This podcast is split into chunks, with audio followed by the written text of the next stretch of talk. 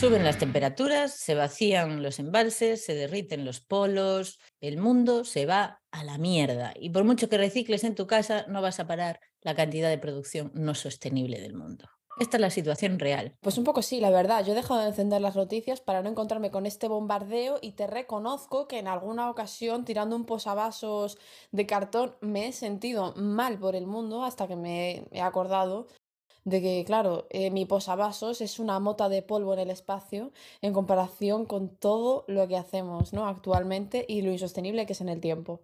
Sobre todo en comparación a lo que producen las empresas, ¿no? Sí, empresas que en muchas ocasiones tienen como incluso una especie de comunicación sostenible o tienen líneas de pequeñas líneas de ropa sostenibles para hacer un poco de branding de careta, ¿no? Porque al final, eh, si no es coherente en toda tu producción, es de careta. Y luego el resto de la producción no es nada sostenible y la gestión de residuos tampoco, porque claro, está, por ejemplo, en la parte textil la producción de las prendas de ropa, pero luego la gestión, por ejemplo, de, de los sobrantes o de las prendas de ropa que no se venden, muchas veces acaban en, en, vertederos. Entonces, eso también formaría parte de la gestión del medio ambiente, de la producción, de la sostenibilidad, etc. Y por eso hoy venimos a hablar de por qué es importante que las empresas sean parte social del mundo. Y a mí me parece súper importante. ¿Cómo no nos va a parecer importante? Porque en Algarismo Studio precisamente lo que queremos es trabajar con marcas que quieran ser para pertenecer. Y eso significa que más allá de ser un activo económico, puedan ser un activo relevante para el mundo, para las personas, que aporte algo necesario para, no tienes por qué querer cambiar las cosas, pero por lo menos no destruirlas, ¿no?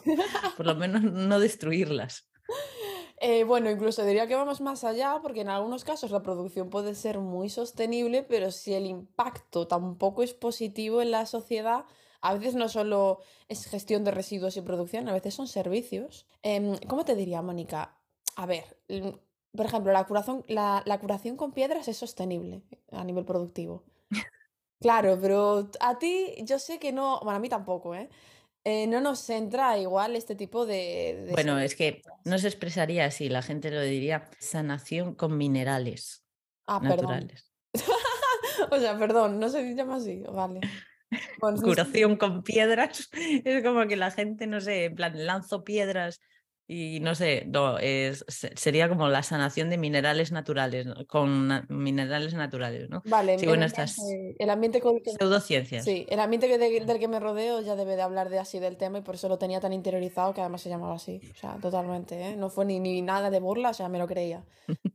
Entonces, bueno, también es un impacto de, de coherencia y de, de, creer en, esa, en ese propósito. Sí, propósito de negocio. sí, de llevarlo, de ser fiel a un propósito y que no tener solo el propósito de pega, ¿no? Que esto es lo que pasa muchas veces, porque claro, el propósito está de moda en las empresas y en las marcas, sobre todo en la creación de marcas, ¿no? Ah, venga, hay que tener propósito, pero es que el propósito no es solo una palabra, es algo que se mm, lleva a la acción, ¿no? Es algo que se tiene que materializar y tangibilizar de alguna forma.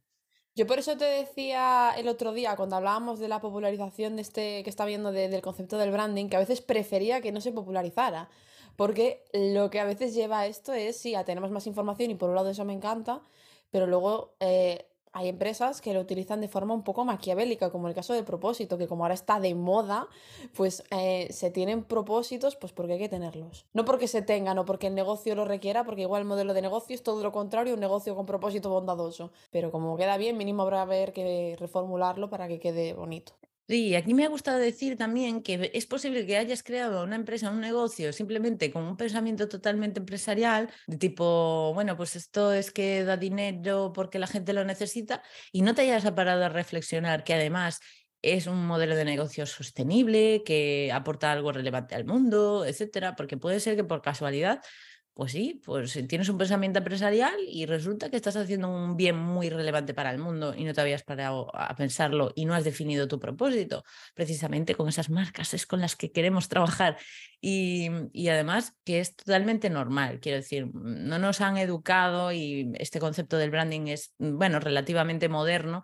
Entonces, la mayoría de las empresas no tienen esa, ese background trabajado, ¿no? esa parte más, entre comillas, intangible trabajada y definida.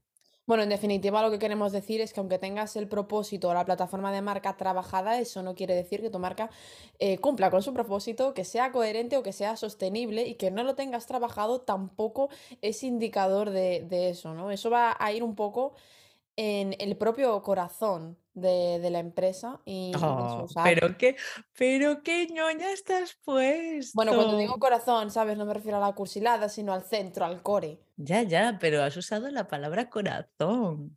Y bueno, como decía, Por ejemplo, ¿no? Cuando estamos haciendo un negocio que, eh, pues mira, es muy sostenible, pero no creemos en él como puede ser si yo me hiciera, pues, pues curandera con, con minerales, si yo lo hiciera, yo no creería en eso. Estaría vendiendo algo que sé que es fraudulento y lo haría porque es un buen negocio. Bueno, yo creo que tiene que haber cierta personalidad intrínseca, cierta intención o cierta personalidad de la finalidad justifica los medios para llegar Sí. a tener eso, ¿eh? O sea, creo que tiene que ser algo trabajado. Mm. Bueno, y es que nos encontramos también marcas que tienen muy trabajado el branding y todo esto y al final les de pega, ¿no? Te encuentras con una cultura de... Ostras, tengo un ejemplo buenísimo. Esta semana, eh, bueno, hace un par de días, he hecho un post en LinkedIn ah, con una oferta laboral de una empresa, bueno, es que, claro, no sé si decirlo, pero mm, bueno, digamos que el nombre de la empresa habla de, voy a poner un ejemplo paralelo que simule Te básicamente voy el a caso sacar del real. embrollo, no te preocupes. En la comunicación de la empresa se habla mucho de comodidad y libertad. De libertad, exacto, de libertad, de ser feliz en tu trabajo, de tener un estilo de vida que te haga feliz, ¿no? Y el puesto laboral de esta empresa era una lista kilométrica de habilidades muy diversas y diferentes de un montón de disciplinas diferentes. Es decir, estaban pidiendo un- una persona que lo hiciera absolutamente todo en el ámbito de la comunicación, del branding, de marketing, De la comunicación interna y externa, ¿eh? Porque estamos hablando de gestión de equipos en el tema de la publicidad, de creación de campañas de marketing, de gestión de redes, gestión de comentarios, creación de publicaciones a nivel de diseño, eh, gestión del branding, es decir, un diseñador, de marketing. campañas. De campañas, un diseñador, una persona que controle de marketing, que controle de hacer anuncios, que controle de diseñar, que controle de, de cultura De marca, de plataforma, eh, una cantidad de cosas que es de un departamento entero. Exacto. Buscaban a una persona para eso y lo más curioso es que había una lista kilométrica de lo que tenías que hacer, lo que valorarían y lo que sería genial además, ¿no? Es como puntos diferentes en los que, bueno, esto es lo que te pedimos, que eso ya era kilométrica, O sea, lo esto es lo... mínimo ya era para llorar. Sí, exacto. Y después, al final de todo ponía, ¿y qué es lo que te llevas? Un gran ambiente de trabajo. Me encanta cuando esto lo dicen, cuando además es el primer punto. Un ambiente de trabajo increíble. Y un Sí, grupo sí, joven y dinámico. Me encanta. La la palabra dinámica me encanta. Mira, podemos hacer ya un podcast, pero bien, de estas empresas que pedís proactividad, pero que es mentira. Podemos hacerlo porque os voy a dejar a la altura del betún. Claro, estas cosas. Pues bueno, eh, al final eran tres puntos, lo que te daban a cambio ¿no? de todo eso era una mierda, básicamente. Entonces, esto dice mucho de la cultura de la marca. Ostras, tú estás vendiendo una cosa, ¿no? Estás haciendo, o sea, de hecho vendía un servicio para que las personas fueran felices en su entorno laboral, ¿vale? ¿Cómo tienes la cara dura ¿no? Como empresa, de vender eso y tener a tus, trabajadores y trabajadoras explotadas. Porque vamos, con ese panorama mm, me lo imagino. Y aunque no fuera así, publicar esa oferta de trabajo, esto es un poco de gestión de cultura de marca y gestión de marca. Vamos a ver, si están felices tus empleados y tus empleadas, aunque estén felices, publicas esa oferta de trabajo y nadie se va a imaginar que son felices. Nadie. Entonces, eh, me da igual que sea o no sea real. El caso es que no sé, no, no lo has hecho bien, punto. Está mal gestionado. Y habla mucho de tu percepción de lo que crees que es normal o no, porque obviamente nadie va a publicar algo que va a generar esa controversia, con lo cual para esa persona lo que ha hecho y lo que ha publicado y lo que pide es algo normal. Para esa empresa. Para esa, sí, bueno, claro, para esa empresa, ¿no? Al final es algo como normal. Entonces, claro, si la empresa ve esa lista kilométrica que prácticamente in- insinúa explotación laboral como algo normal, pues tú lo que acabas intuyendo desde fuera es que la empresa debe intuir muchísimas cosas ilegales como algo normal, porque... Claro, es que en este caso particular además estamos hablando de una gran incoherencia en cuanto a lo que ofrece a sus clientes y lo que está ofreciendo a sus propios empleados y empleadas, ¿no? Entonces... Y ahí tenemos una plataforma trabajada y una comunicación trabajada, pero incoherente y que da incluso más rabia a mí como consumidor eh, que una que no esté trabajada. Sí, sí. Bueno, en realidad la cultura de marca no está nada trabajada, si no eso no lo harían, pero en fin. Eh, el caso el propósito, el mensaje que quieren lanzar está trabajado. Parte, parte, sí. Parte del trabajo de branding estará trabajado, pero. La parte bonita, la parte que está de moda está trabajada y la parte que ya no, pues bueno. Exacto. Y bueno, este es un ejemplo, ¿no? Que se me ocurrió pero después también podemos encontrar pues, otros en otros entornos, a nivel textil, lo que comentaba Nerea, ¿no? que hay muchas incoherencias también. Entonces, ¿qué necesitamos? Necesitamos un mundo o una actitud empresarial que esté más comprometida con los propósitos reales. Es decir, es que nuestro trabajo también, eh, desde la consultoría y estudio de branding, es ser fieles a vuestro propósito. Es decir, no nos vamos a inventar nada. Tiene que ser algo con lo que realmente la empresa se sienta identificada. No vale poner ahí de pega un propósito, ah, que sí, qué bonito, pero después que no se vaya a ejecutar. Eso también es un poco complicado por nuestra parte, pero es que tenemos que hacerlo así. Tenemos que ajustarnos a lo que es la realidad, para que no se creen promesas falsas y para que la imagen sea lo más fiel posible a lo que la empresa aspira a ser y también un poquito retadora para que la empresa mejore ¿no? en esos aspectos y tendrá retos pero también tendrá oportunidades en ese sentido. Pero lo que buscamos con este episodio es hablar de esto, de cómo vemos tan normal, o sea, que queremos normalizar que las empresas formen parte a nivel social, o sea, que se comprometan con, con la cultura de marca y con ser parte social. Es decir, ¿qué estamos aportando al mundo? Pedimos buenas personas, entonces, ¿cómo no vamos a pedir buenas empresas, no? Digo yo, si somos tan exigentes en nuestras relaciones interpersonales, o deberíamos, y cada vez lo somos más, y de hecho cada vez recibimos más impactos en ese aspecto, también lo vamos a hacer y eso va a impactar directamente en nuestra relación con las marcas que consumimos. Y bueno, ya está pasando simplemente por el hecho de que es necesario ya tener una comunicación que hable del tema. Y cada vez se van a pagar más caras, o al menos espero que nos dirijamos hacia, hacia, hacia, ese camino, las incoherencias, que bueno, las llamamos incoherencias porque llamarlo mentira, engaño o estafa igual suena un poco un poco feo, pero bueno, sería más realmente esto último. Porque yo me siento así. Cuando una empresa comunica una cosa y hace otra, me siento estafada y siento que me ha mentido. Sí, sí, sí, es así.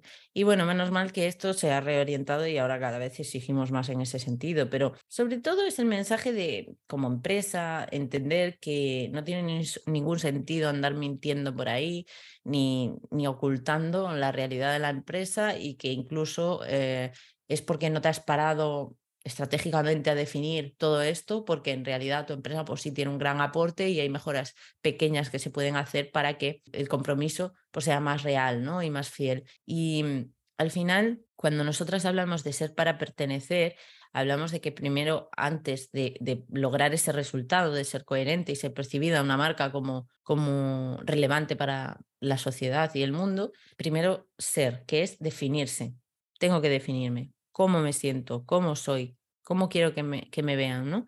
Y después transmitir de forma coherente de esa manera, como somos, para poder pertenecer. Y pertenecer significa que haya una interacción con el mundo a nivel social, a, nivel, a todos los niveles sociales y con el mundo. Entonces ahí ya implica directamente tener en cuenta los puntos de contacto, es decir, trasladar todo lo que se ha definido en la gestión de la marca, una buena gestión de la marca para que cosas como lo que hemos contado de la oferta de trabajo no ocurran. Vamos, que esto no va alineado, igual que comentamos en el anterior capítulo con el tema de no facturar, porque parece que cuando hablamos de valores y de ética, estamos diciendo que hay que sacrificar eh, la ética eh, por lo otro, ¿no? Como si incluso fuera ético eh, perder oportunidades de trabajo, laborales o de negocio, simplemente por no ir acorde a tus valores. Pues bueno, va a depender incluso de qué valores sean, básicamente. Es invertir más a largo plazo en la sostenibilidad de tu empresa en el tiempo, incluso, porque es que con el tiempo cada vez vamos a tener un baremo más alto de medición, porque lo va a exigir, es que lo está exigiendo ya el mundo, ¿no? Hay ciertas cosas que ya es inviable incluso que ocurran aquí en Europa y por eso se tienen que descentralizar en otros lugares. Y con la educación del cliente y y esto va a ocurrir porque, bueno, eh, vamos a sufrir y seguimos, ya estamos sufriendo las consecuencias del cambio climático, de la superproducción y del fast fashion y de los envíos en 24 horas. Nuestro estilo de vida no va a ser sostenible durante mucho más tiempo. Con lo cual, por fuerza mayor, cambiará. Es, vale, en algunos momentos o algunos puntos puede parecer que estamos diciendo que se trata de perder dinero, pero no, es de ganar valor de marca. Y eso, a largo tiempo, en largos términos, es ganar dinero al mismo tiempo. Sí, ¿no? Y además muchas veces se trata de incluso ahorro dentro de la empresa, porque si se simplifican las cosas, se hacen menos, eh, bueno, cuanto más sostenible, no se habla de sostenibilidad solo a nivel social, sino a nivel empresarial también. O sea, las cosas cuando son sostenibles son más rentables. Esto cae de cajón. Pero también me gustaría añadir al tema de por qué las empresas eh, deberían pertenecer también a nivel social el tema de que la responsabilidad empresarial cada vez es mayor en, el ámbito de cambiar las cosas. Es decir, sabemos que todas las personas podemos cambiar las cosas, de hecho los cambios políticos vienen un poco de eso, de los cambios sociales, eh, porque la política se adapta a lo que la gente está exigiendo, básicamente. Entonces, yo personalmente no confío nada en la política y creo que en España esto es bastante común. No sé, tú, Nerea, ¿confías en la política? No confío en el ser humano como voy a confiar en la política, pero no culpo a la política, ¿eh? Como disciplina, o sea, es una cosa ya como muy intrínseca. Em, mira, yo solo digo que si hay algún alien escuchando esto, nos quieres invadir, yo puedo hacer de traductora. Además, tengo versatilidad a la hora de aprender idiomas y tal, entonces, bueno, me ofrezco para el trabajo, ¿vale? No creo en la política porque creo que, creo que ahora mismo se ha deformado, se ha deformado esa idea. Sí, yo, yo tampoco creo en la política en cuanto al poder que tiene de cambiar las cosas. Creo que más bien somos nosotras individualmente las personas o incluso agrupándonos las que podemos cambiarlas. Bueno, precisamente amo tanto la divulgación, la creación de contenidos y todo esto, pero eh, sí que creo y confío plenamente en la capacidad que tienen las empresas de cambiar las cosas.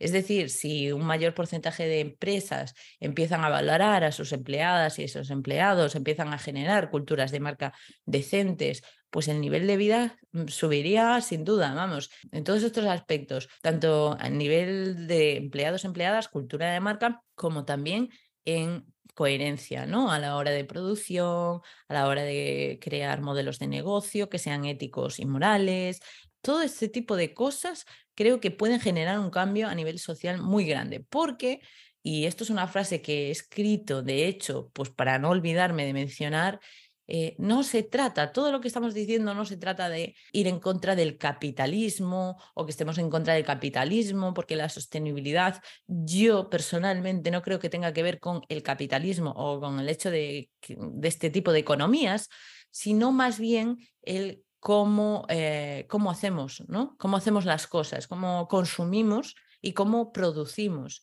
La forma en la que lo hacemos tiene que cambiar. Entonces, no dejamos el capitalismo, que pues ha aportado cosas buenas, como ha aportado muchísimas malas, por supuesto, pero no dejamos el capitalismo, pero hacemos que ese tenga un sentido, ¿no? Que el capitalismo tenga un sentido, un sentido acorde a lo que la sociedad necesita entonces, no se trata de, de ah, hay muchas empresas que te están obligando a consumir, ¿no? No se trata de eso. Es que tienen que existir empresas que den soluciones a problemas reales y que tengan presente las necesidades del mundo también, no solo de las personas. Me parece interesante hacer este hincapié tan necesario sobre que el capitalismo no es el problema porque el ser humano ha tenido otra serie de modelos de vida y los ha estropeado todos. Entonces está claro que es nuestra forma de, gestionar las cosas y la situación. Porque hemos, y mira que hemos pasado por cosas ¿eh? y no, no hay manera. Entonces habría que cambiar un poco la, forma de, de cómo se gestionan en lugar de decir, vale, esto no funciona la siguiente, esto no funciona la siguiente. No, a ver, muchas cosas pueden funcionar, porque sobre el libro funcionan. ¿Qué está fallando en la práctica? Es lo que nos tenemos que preguntar.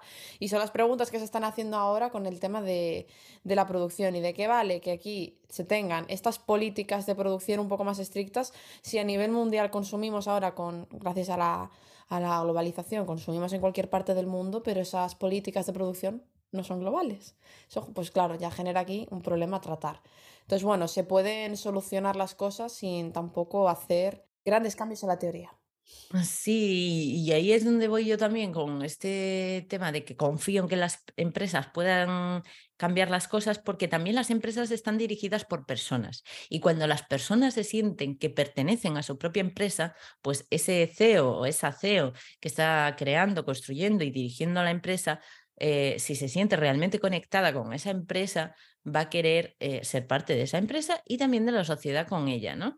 Entonces, eh, desde ahí es de donde podemos cambiar las cosas. Si ese CEO, esa CEO, ese director o directora está súper desconectado a nivel social y mundial y solamente está pensando a nivel números, economía y empresarialmente, no va a tener los mismos resultados.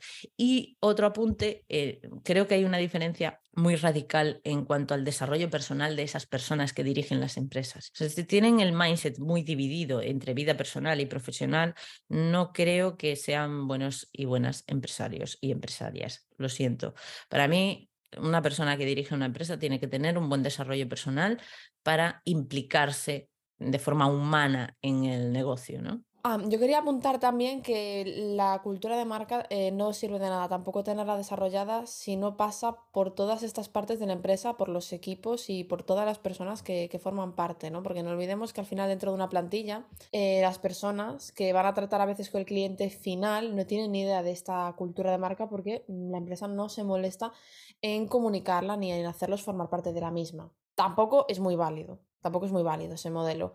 Y creer a veces creemos, ¿no? Que, mm, por ejemplo, eh, sobre, sobre exponiendo a la plantilla o a los trabajadores de la misma, o sobre exigiéndoles o manteniéndolos todo el rato con esta evaluación anual, que ahora se ha puesto de moda en muchas empresas, hacer una evaluación anual de rendimiento, eso tiene que ser a, ambos lados, ¿no? ¿En qué momento eh, la plantilla valora a la empresa? Pues en muchas ya está sucediendo y son unas empresas que suelen tener esa bajo ratio de rotación y alto ratio de Satisfacción. Satisfacción, ese alto ratio de satisfacción. Y eso también genera beneficios en la empresa. Es que al final es un poco poner eh, el foco donde hay que ponerlo y pensar más a largo plazo que a lo que nos beneficia en este momento. Claro, porque es que si mejora la satisfacción, mejora la productividad. Es que está todo relacionado. Vamos, que ser buenas personas da dinero, yo lo entiendo así. bueno, y hay mucha gente que en este, bueno, y Nerea hace dos años me diría otra cosa, pero eh, mucha gente que te dirá, bueno, ser buenas personas a mí, ser buena persona a mí solo me ha traído problemas, ¿no?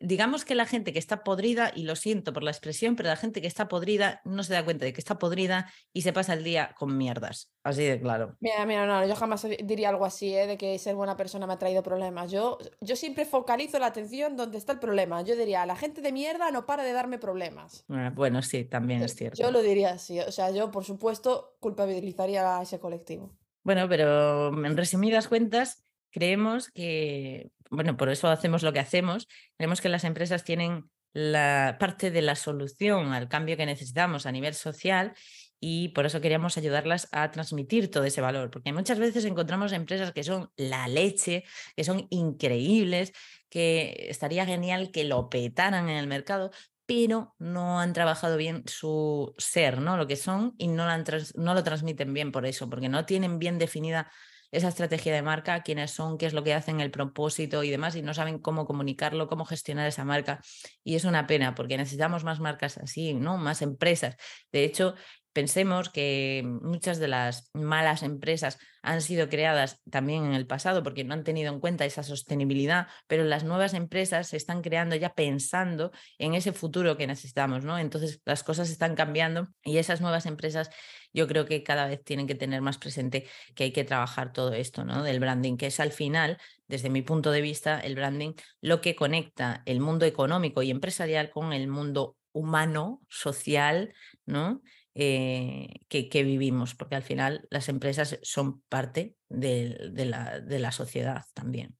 Em, yo, por supuesto, no puedo dejar este episodio sin decir que el consumidor también me parece que tiene gran parte de la llave del cambio en su mano.